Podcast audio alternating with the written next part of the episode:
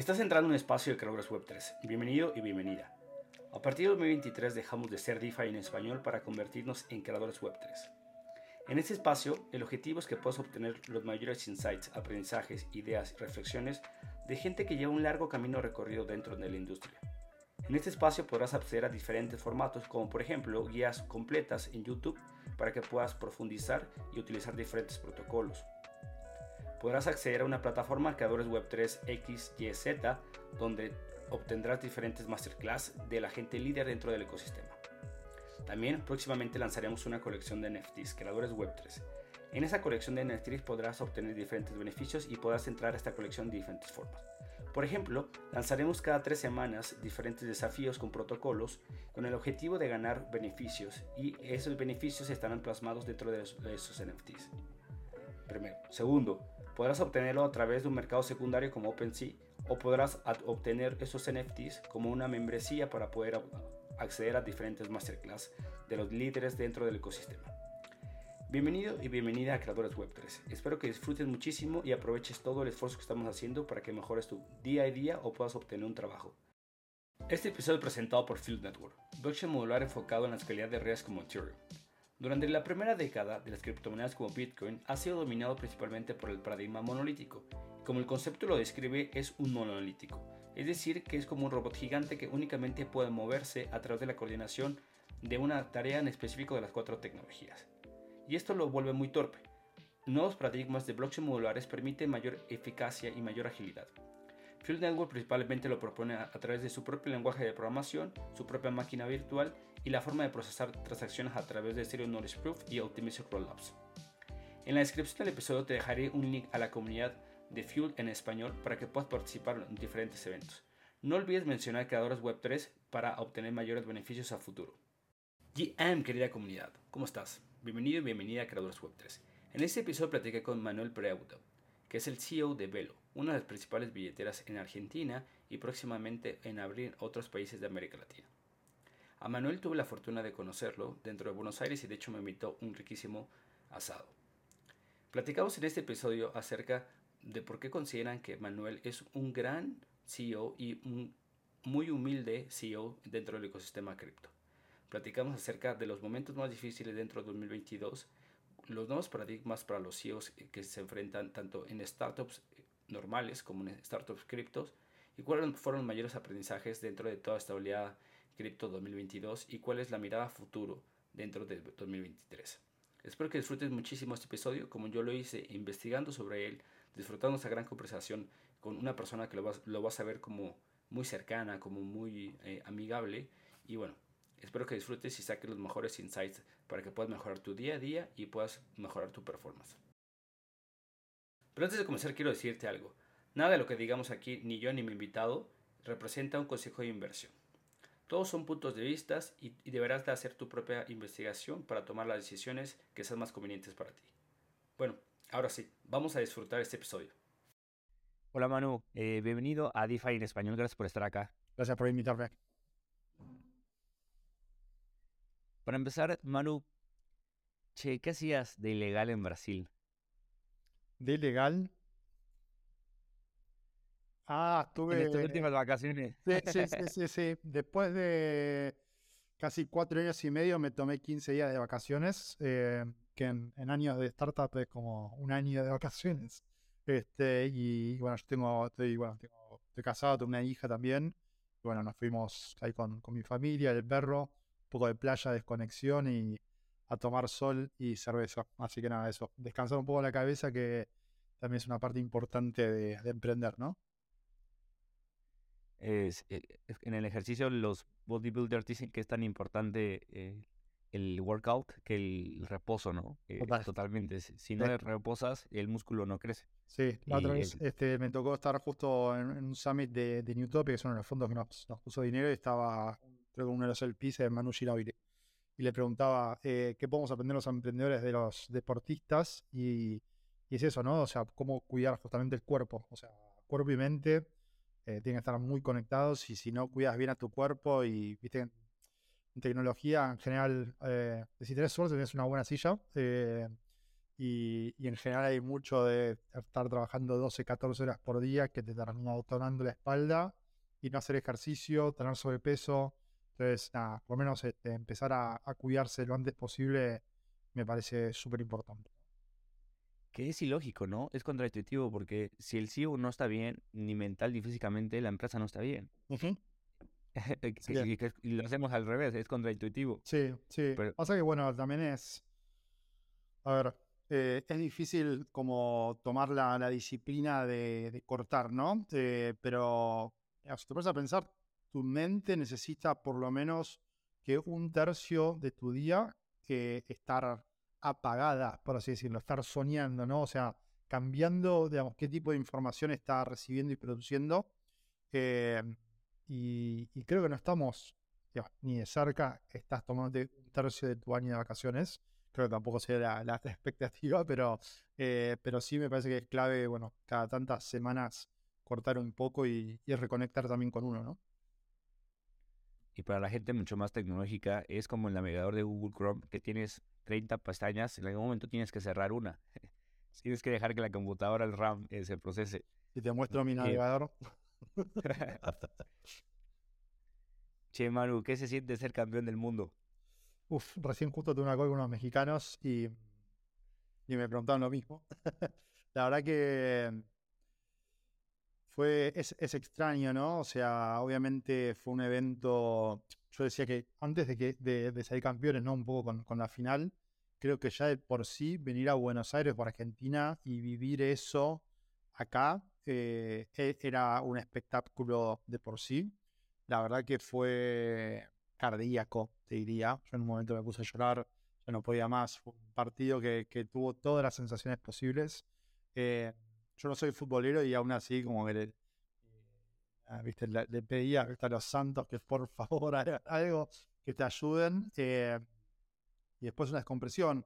Y creo que, a ver, si, si te pones a pensar, eh, también nosotros nos gusta llorar mucho, ¿no? Por eso también un poco somos el país con mayor cantidad de psicólogos per cápita y nos gusta tanto el tango o nos vemos este, identificados con el tango, pero creo que le, viene bien a la, sociedad en general eh, tener una alegría ¿no? de estas características, que no esté asociada a ningún tipo de cuestión eh, ni político ni partidario, sino que sea algo totalmente eh, que cruce a, las personas de, la misma nacionalidad, ¿no? Que, ah, bueno, es, una alegría. Pero bueno, por otro lado también es, es fútbol, ¿no? Entonces, eh, seguro acá uno me va a odiar, pero ah, me parece que hay, también otras cosas importantes por las cuales ¿viste? trabajar y ponerse contento. Total. ¿De dónde viene, Maru, el amor por las mijas? ¿Las mijas? ¿Qué son? Las, los sandwichitos. Los, ah, los sandwichitos de miga. sí, migas, migas. Migas. Eh, qué buena pregunta. Debe ser algo ancestral ya, ¿no? Eh, es como llamativamente, no, el otro día salió justo un, ranking de, los sándwiches del mundo y no aparecía, pero eh, tiene todos los componentes eh, que, necesitas para, alimentarte, ¿no? Es como, el, es como el shawarma de Occidente, por así decirlo. Este, y la verdad que para el que no los probó, este, súper recomendable, ¿no? Vos lo probaste, me imagino, estando acá. Sí, sí, la verdad es que me encantó.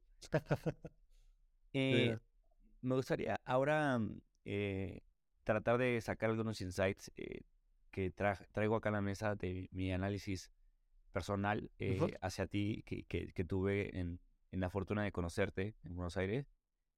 Y me parece que eres, una, eres un perfil de CEO distinto al de algunos que vimos en cripto. No eres ostentoso, no eres sofisticado en, la forma en la que comunicas, en la forma en la que, en la que transmites creo que presumen muy, muy, muy pocos logros y eres muy simple y sencillo, que se materializa mucho en la comunicación de Velo y en la aplicación de Velo. ¿De dónde viene eso? Eh, ¿De dónde viene eh, toda esa simpleza, sencillez eh, y no sofisticación de Manuel en el ecosistema cripto?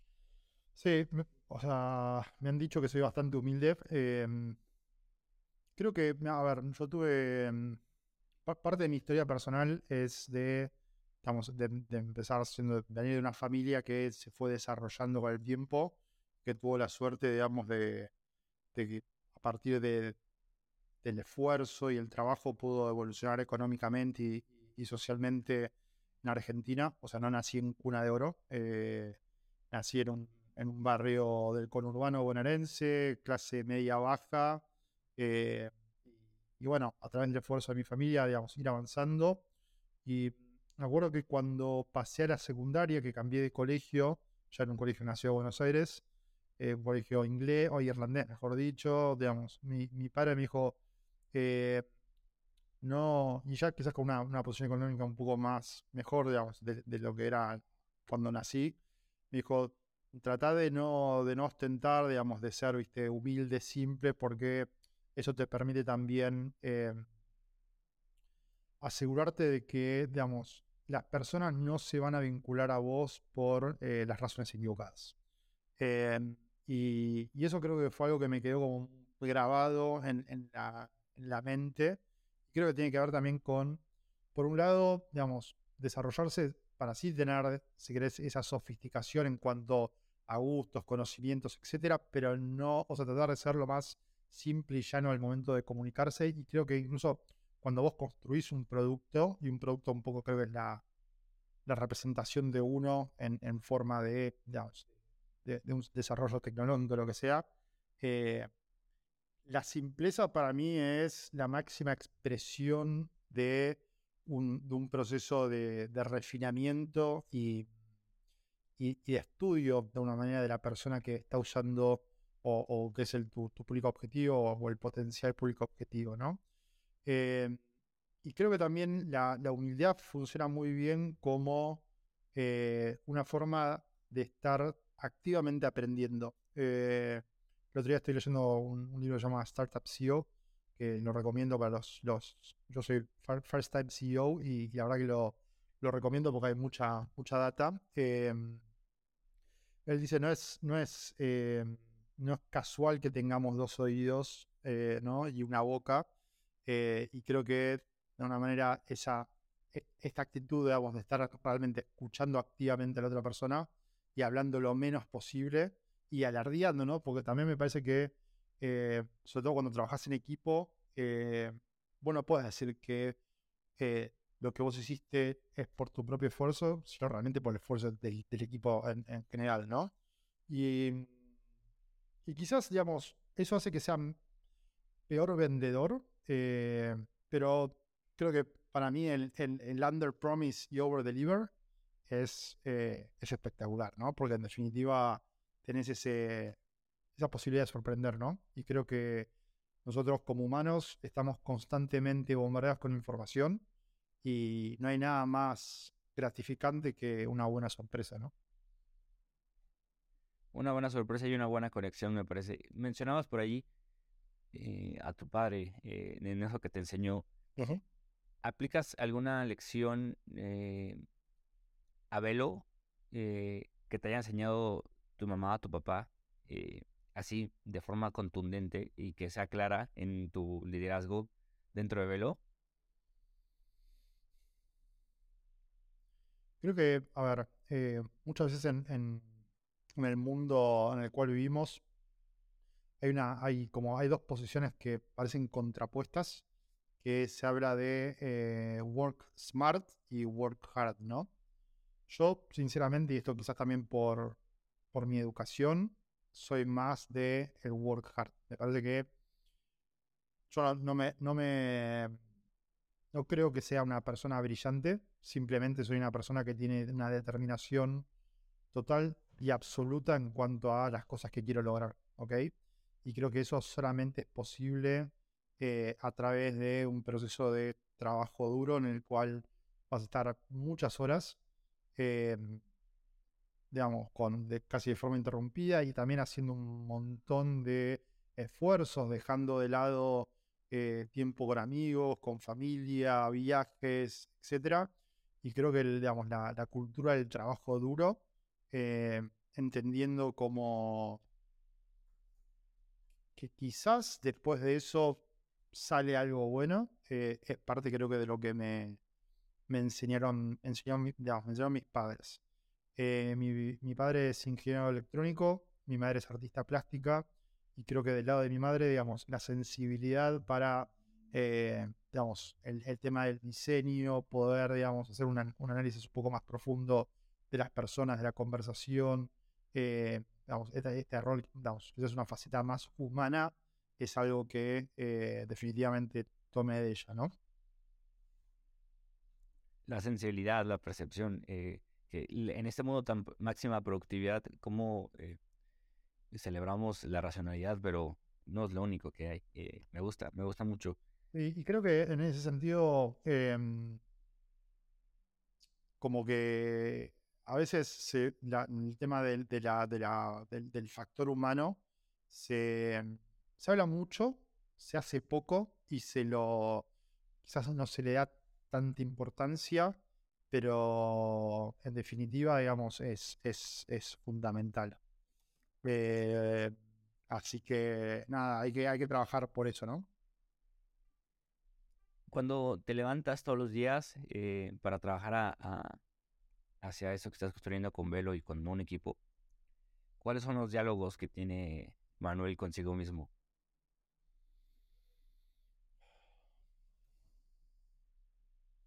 O sea, a ver, a, mí conozco mis limitaciones y creo que parte del proceso de, digamos, de ser un buen, buen emprendedor justamente es entender, viste, como cuando jugabas al Pro Evolution Soccer o al FIFA que te daban la estrellita con las capacidades de cada jugador, si, si corría, cabeceaba o pateaba. Creo que digamos, cada uno de nosotros tenemos algo así y creo que está bueno eh, estudiarnos y entender eso para justamente poder trabajarlo. A mí particularmente, digamos, el psicoanálisis me ayudó muchísimo para eh, entender cuáles eran las áreas de desarrollo y cuáles eran las áreas que estaban, si querés, súper desarrolladas, en las cuales me podía apoyar justamente para, digamos, eh, nada, tomarla como fortaleza y, anclarme ahí también, ¿no? Pero también eh, hacer ese esfuerzo adicional en entender que, ok, si yo carezco de tal o cual característica o, skill, bueno, trabajarlo y ser incisivo también en eso porque Em, si no, siento que a veces nos vamos, como que nos desbalanceamos eh, y eso, digamos, puede ser contraproducente, no solo para uno, sino, digamos, para el equipo con el cual uno trabaja y el objetivo que está tratando de cumplir, ¿no? Entonces, la verdad que todos los días me levanto, trato de ser, digamos, tener una actitud positiva de, nuevamente, eh, realizar la, cuestión humana de cómo están las personas, cómo está el equipo, cómo están motivados, cómo, cómo es su bienestar, cómo, cómo viene el producto, bueno, digamos, incentivar y, celebrar también ¿no? Las, este, los éxitos o los, los, los hits que, fuimos metiendo y tratar de aprender rápido de, los errores que cometimos, que también, y, naturalizarlo, ¿no? Porque muchas veces quizás en, la mentalidad latina a veces como que está todo este tabú de fallar, y bueno, fallar es parte también del aprendizaje, en definitiva, digamos, eh, es verdad y digamos, lo, puedo contar con, por experiencia propia que uno aprende mucho más de cuando le fue mal eh, o tuvo un problema de que cuando le va bien y, básicamente se rodea de los amigos del campeón y se le nubla la vista, ¿no? Es los mejores momentos. Creo que en LATAM fallamos más de lo que acertamos y, es un parte de nuestra naturaleza. Ahora, cuando se, empieza a construir la, cultura dentro de Velo, eh, no eres el único founder, eh, pero empiezas a construir y aportar de parte de tus valores, de tus principios, eh, junto con nosotros founders. ¿Cuáles fueron los principios eh, que viste o que vieron como inquebrantables, que, no eran innegociables dentro de Velo? esos principios que se, siguen a rajatabla, como decimos en México. En, sí, nosotros, a ver, creo, creo que hay, hay uno que es creo que es el principal. Ah, tenemos cuatro valores, te diría que con los cuales nos regimos. Hay uno que es definitivamente el principal, yo le doy muchísima importancia, que tiene que ver con la humanidad, ¿no? O sea, con entender que somos humanos, hacemos productos para humanos, nos pasan cosas, tenemos que entender de esas cosas y son esas cosas también las que nos van a hacer mejorar. Entonces, eso también habla un poco de cómo construir un producto en público, cómo hablar con la comunidad, cómo tener feedback ¿no? sobre los usuarios, entender, digamos, las frustraciones que, tienen que, que, pueden haber, pero entender también que a veces los productos no son para todas las personas, ¿no? Eh, recientemente dimos de baja el cashback en pesos en Argentina con la tarjeta y obviamente hubieron una catarata de, usuarios eh, muy enojados porque le estábamos sacando, si quieres, un beneficio, pero eh, también hay que entender que nuestro producto lo construimos para que la gente pueda vivir en cripto todos los días, no para que puedas eh, de alguna manera estar como farmeando cashback ¿no? de, diferentes productos. Y, puede sonar antipática, digamos, si querés, la, la posición o la respuesta, pero la realidad es que uno es, eh, uno está liderando un proyecto, uno tiene que, entender, digamos, y que estar, digamos, muy alineados en cuanto a cuáles son los objetivos. Eh, tiene que ser muy ácido en eso, ¿no? Y de ahí también eh, se, se, desprenden algunos valores más que tienen que ver con, con la transparencia y, como se dice, la transparencia, la disconformidad y, y la vehemencia. Manu, llevas más de 10 años en cripto, eres eh, uno de los principales OG, eh, como se le dice en Web3, cripto, Bitcoin, slash, Gamify, DeFi, LGBT, TT, todo slash. Llevas más de 10 años, entraste muy temprano. ¿De qué te arrepientes en esta tu primera década en cripto?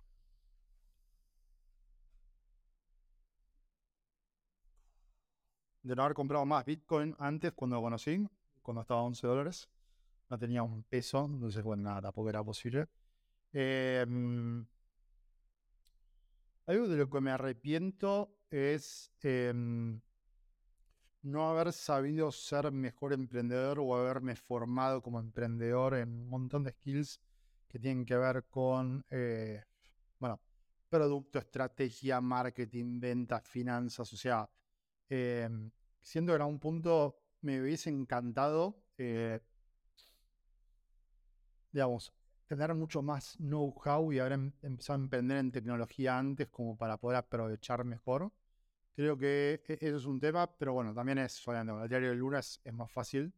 Em, quizás, eh, a ver, también, digamos, creo que el, el, latino en general, y es algo que está cambiando, pero todavía le cuesta, le falta proyección, o sea, me parece que a veces no somos muy provincianos en el, sentido, en el buen sentido, la verdad, de que eh, miramos solamente nuestro mercado local y no vamos con esa ambición de querer comernos el mundo, que creo que, por ejemplo, el, norteamericano, ¿no?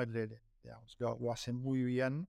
Eh, también porque hay toda una industria, ¿no? Que de alguna manera está como muy aceitada y permite que eso suceda, ¿no? Pero esa ambición a veces eh, quizás nuevamente es un tema cultural que no, está bien desarrollado, ¿no? Em, y, sí, creo que lo, principal tiene que ver con, los tiempos y el know-how de, eh, de, los proyectos, ¿no? A veces quizás ser un poco más ha sido de entender, tipo, que si el proyecto, viste, no, no, no, escala en dos, tres años, en tres años, viste, dos, tres años, así, bueno, que listo, esto es un no-go, o, realmente tener como esa ambición de, ir más rápido o más grande. Eh, pero bueno, nuevamente, son cosas que se lo ves con el tiempo, ¿no? Voy a aprovechar de ahí para una pregunta que quería hacerte sobre eh, primero sobre el tiempo que llevas en cripto, de esta, tu primera década, debería de haber hecho un pastel en tu primera década en cripto. Eh, no es fácil. No es fácil aguantar en la jungla 10 años. Eh, y segundo, sobre tu participación en Bittrex hace cuatro o cinco, sí, hace cuatro o cinco meses, em, Hobby lo, adquiere, pero bueno, tú saliste mucho antes de esta adquisición. ¿Cuál fue lo más difícil de tu salida? Eh, ¿Qué fue lo más difícil? Siempre esas salidas son dolorosísimas, o bueno, espero, algunas menos, un poco más suaves, pero ¿qué fue lo más difícil y, con qué te llevaste de forma positiva de esa salida? A ver, eh, es una buena pregunta. Eh, Creo que, digamos, el, mayor aprendizaje eh, que me llevo de eso fue eh, quizás no esto, esto que te dije antes, no haberlo hecho antes, no haber tomado, no haber tenido las pelotas o la determinación para decir, eh, esto acá se acabó y creo que, o, por lo menos mi espacio acá se acabó y quiero salir a atacar otro problema. Eh, creo que a veces hay como un sobreenamoramiento por parte del emprendedor de la idea o el producto que uno tiene, básicamente porque es como un hijo en algún punto. Uno lo, lo, lo, vio nacer, lo desarrolló eh, y, y, quizás hay que ser un poco más espartano ¿no? en, en eso, en decir, bueno, si, si no va a ser realmente un guerrero, eh, se descarta, ¿no? Es, es, cruel, eh, pero bueno, creo que si hablas de negocios tienes que ser muy, muy ácido, ¿no? Em, creo que la experiencia esa fue como muy, o sea, muchísimo aprendizaje desde muchos aspectos, pero creo que fue una, una buena experiencia. Eh, desde, viste, lidiar con socios, lidiar con, bueno, con, un exit, lidiar con, con toda la papelería legal y ese tipo de cuestiones que uno a veces relega, pero que son sumamente importantes. Eh, y creo que algo, digamos, algo que también está bueno es, nada, tener la, tener, digamos, la libertad de que las cosas pueden ser diferentes a las que uno se imaginaba y está bien eso también, ¿no? O sea, de, de, tener, digamos, sacarse como ese peso de los hombros, de decir, bueno, mira, quizás no, no es mi espacio, no, no es mi momento y, poder seguir adelante, ¿no? Eh, creo que todo eso eh, al principio es, es duro, pero, pero bueno, hay que seguir adelante, ¿no? Me parece que lo importante en todo caso es seguir avanzando, seguir produciendo información, aprender y ver justamente cuál es ese espacio en donde vos podés brillar, crecer y, y, bueno, ser realmente quién sos vos, ¿no? Recientemente, hace seis meses, bueno, el año pasado fue diferente, muy complicado para cripto. Y bueno, vimos como caída denominó eh, muchas plataformas en insolvencia. Eh, aparentemente, eh, en mi punto de vista, Velo no está en la situación que muchas otras. ¿Y por qué qué aciertos tuvieron o qué pensamientos de decisiones pasadas que tomaron en 2021 los, los, llevó a una posición, no sé si la mejor, pero al menos eh, en una posición de seguir, al menos, eh, de seguir en la lucha. Sí. al menos seguir. Entonces. Que no es poco. Exactamente.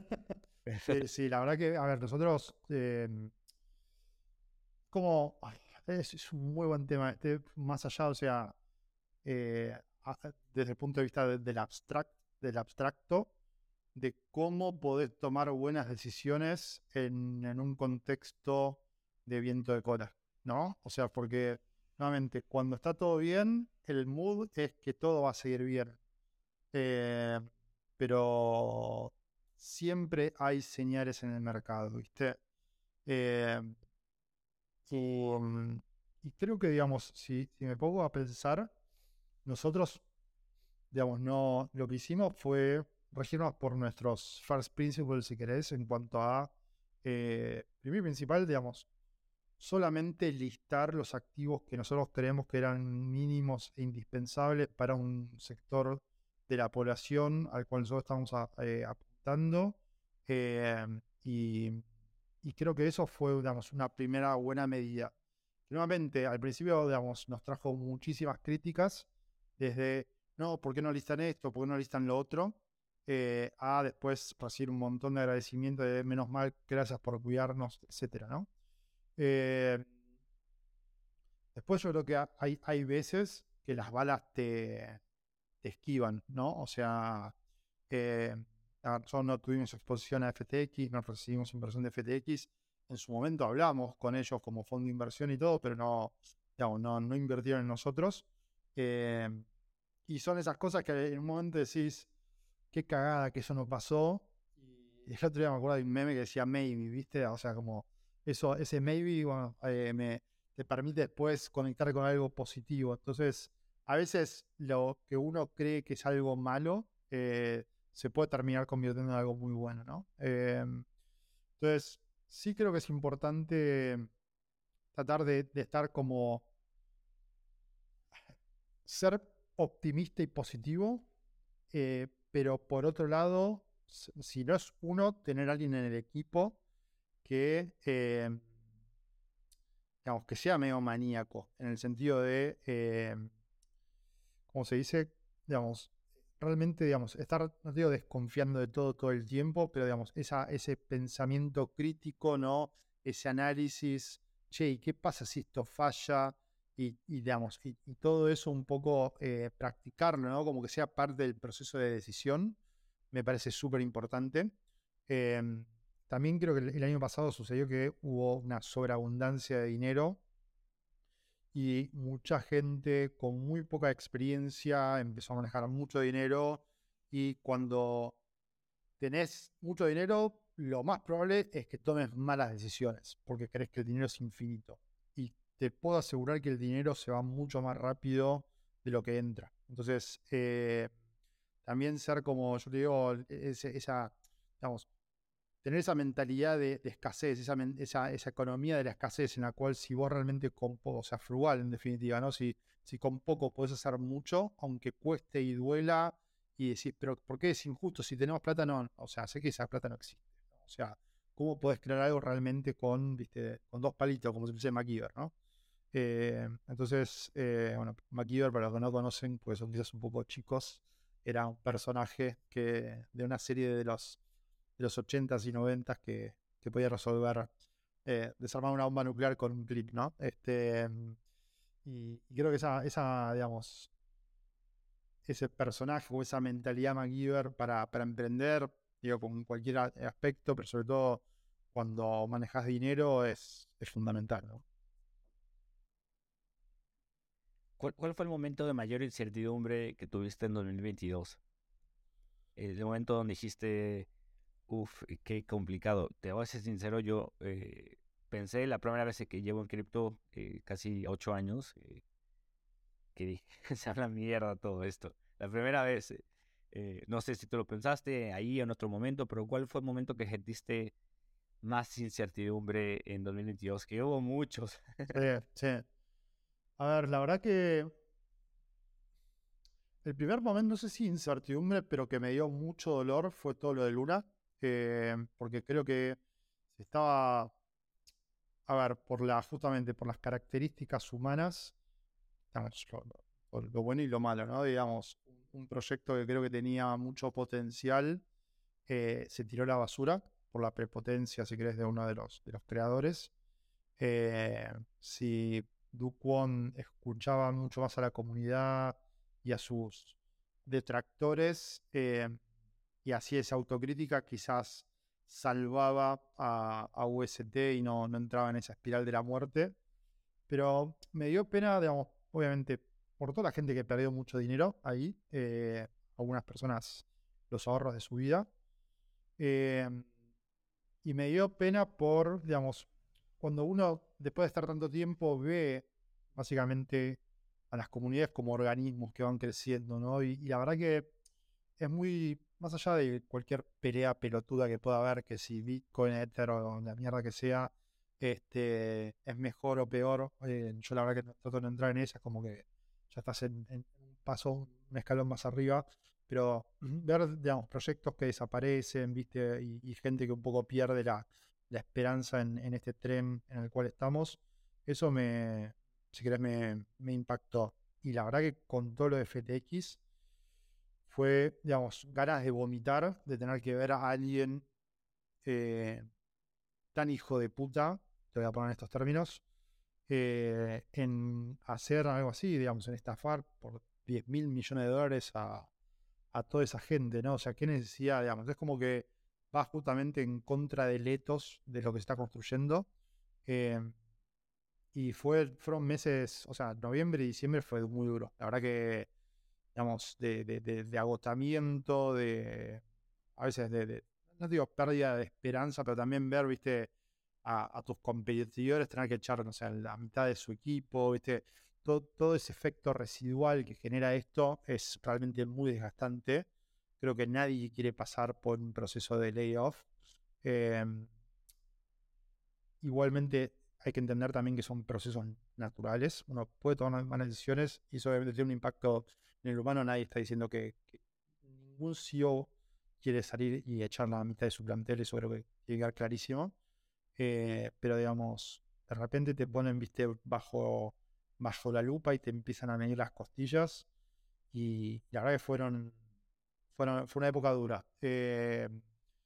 2018 eh, me acuerdo que fue similar en ese sentido. Y 2015, 16 también fue similar. 15 diría fue similar también. Eh, momentos en los cuales sentís que se secó el, lago y tenés que empezar a, hacer un agujero en el, barro para sacar un poco de agua. ¿Cuáles son los secretos a voces eh, de los CEOs criptos que no se comparten?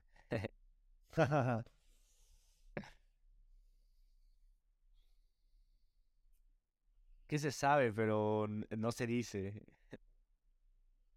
No, yo creo que no. O sea, la verdad que hablamos mucho menos de lo que quizás deberíamos hablar. Eh, no, diría que no. La verdad, que hay, un. yo sé, al menos yo lo siento como una camaradería y competencia. Es una tensión natural interesante. Eh, pero creo que nadie quiere el mal para el otro, ¿no? Lo cual a mí me parece que es este, algo positivo. O al menos no me ha llegado este, ningún comentario negativo de esa índole, ¿no? Y si lo, y si lo piensan, que se jodan, es su problema, digamos. La verdad que yo no, no, pienso mal de, nadie, o pienso mal de algunas personas porque sé que son malas personas. Pero no, no, no, no necesariamente de, mis competencias. Eh, creo que acá, y, esto es digamos, muy, bueno, de mi mentalidad es a mí lo único que me interesa es cómo, el, cómo Velo puede ayudar a la gente, ¿no? Y cómo sumar valor ahí. Em, después sí, hay muchas, si querés, hay, hay FAD que viene de la comunidad también, ¿viste? Eh, te dice, no, sé, comentarios en general, ¿viste? Y creo que eso nos suma. Eh, y también nosotros tenemos, digamos, como parte, digamos, emprendedores y parte de la comunidad cripto, tenemos que ser un poco eh, filtros, ¿no? De ese tipo de información. A veces como que con el afán de figurar y ser el que pasó un pedazo de información, aunque sea falso, eh, es como que nos, sentimos, viste, contentos y creo que eso hay que, hay que desterrarlo, ¿no? O sea, realmente ese tipo de, de actitudes hay que llevarlas al ostracismo. Finalmente, Manu, para cerrar el, episodio, eh, compartías, me parece que hoy en la mañana, ayer en la noche, no sé si lo vi en la madrugada, eh, un tweet que era el primer aniversario de, de Velo, eh, de lanzamiento de Velo, que tuve ahí la, la fortuna de estar en el planetario. Eh, ahí subo mi foto al rato y el video. Bien. ¿Qué, qué, idea que tenías antes de este año dejaste de creer? Esa, soltaste, abandonaste. Se habla mucho sobre lo que aprendemos, pero también se habla poco de lo que desaprendemos. Buena pregunta. Em,